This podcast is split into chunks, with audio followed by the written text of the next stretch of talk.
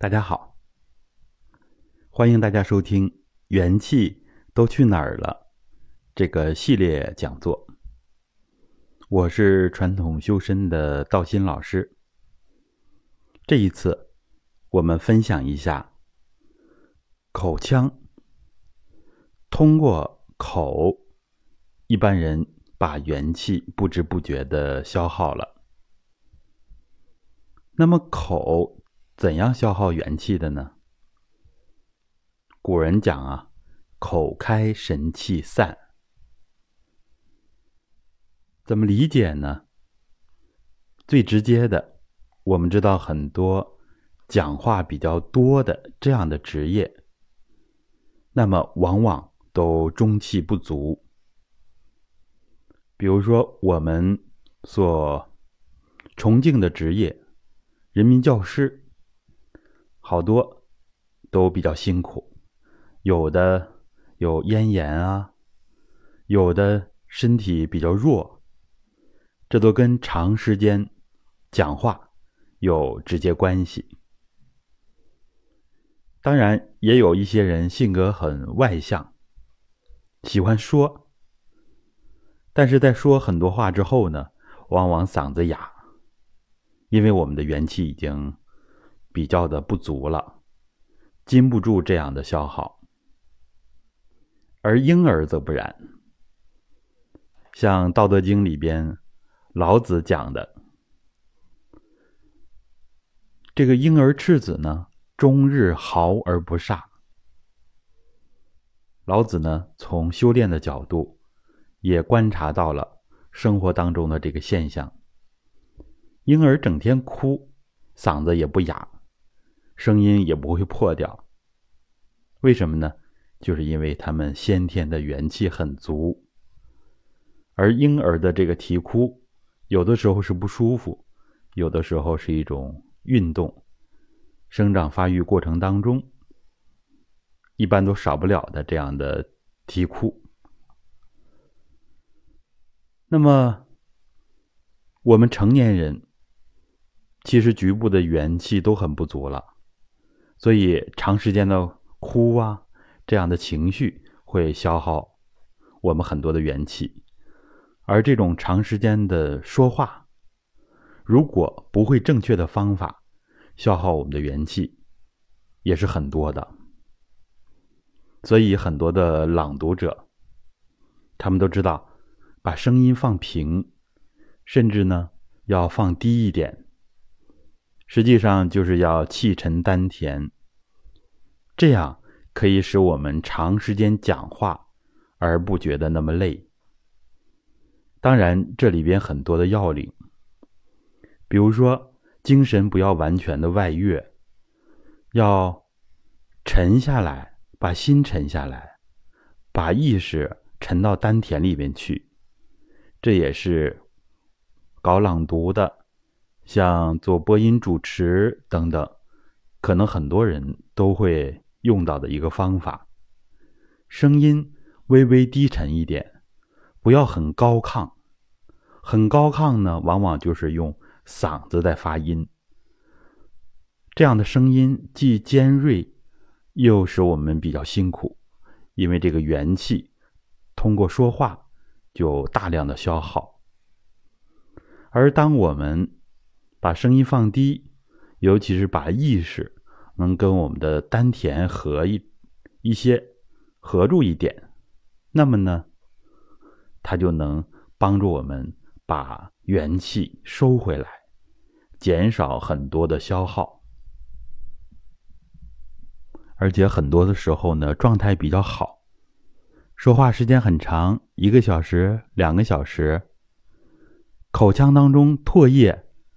还很多，也不觉得嗓子难受，而觉得自己中气充足，元气满满。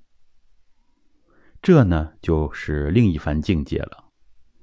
而普通人往往都是长时间的说话之后很累，就要大量的喝水。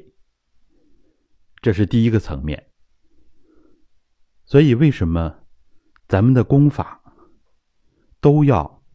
把我们的嘴闭合，唇齿都要合住，而且还要舌底上颚。实际上，这从功夫里边讲，是接通任脉和督脉，所以很多很多的功法都要这样来做。在我们传统修身的体系当中，除了个别的功法，比如说必须要张口发音，比如说我们练气八法的第一法吃气法，就是古人讲的食气。是吧？他要张开口，大口的吞空气，这样来补气，也可以达到辟谷。像我们在灵气辟谷里边，就要充分的用这个吃气法。这个时候要张口，发音的时候要张口，其他的时候口腔都要闭合的，上下唇闭合，不要漏气。啊，牙齿上下相对，舌底上颚，这是我们绝大多数功法所通用的。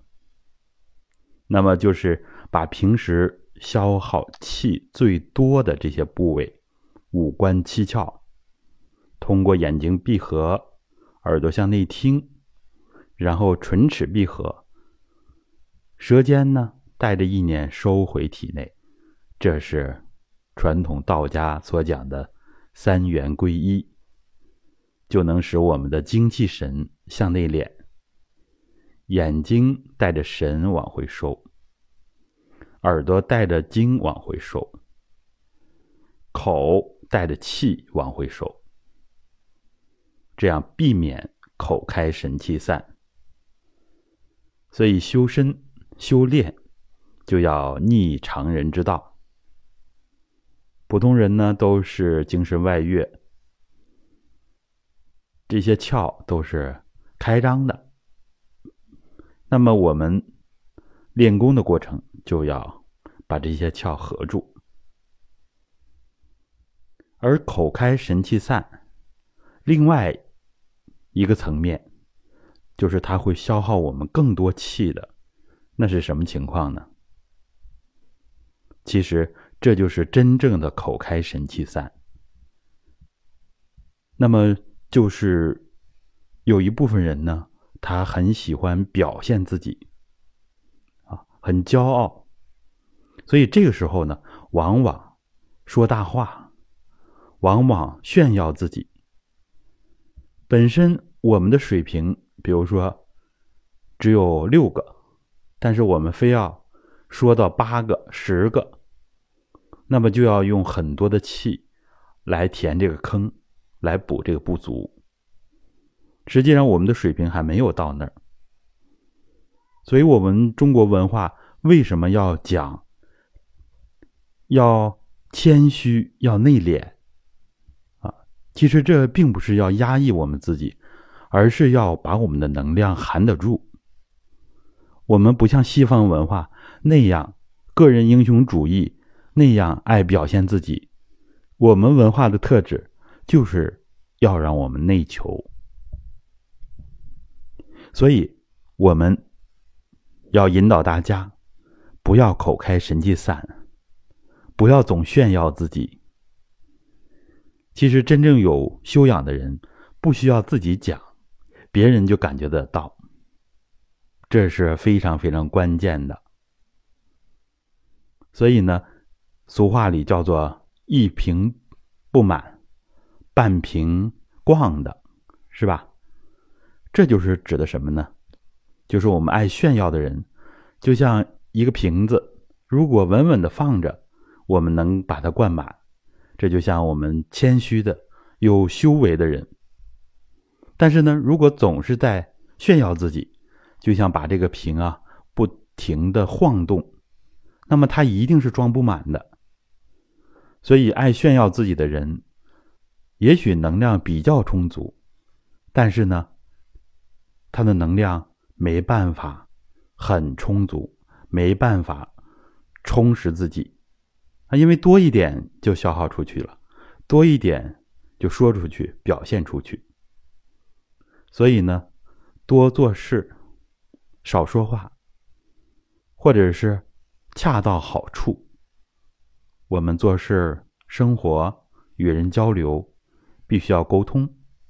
那么，我们减少这种狂妄的话，减少表现自己、炫耀自己的，这样就把我们最宝贵的元气涵养住了。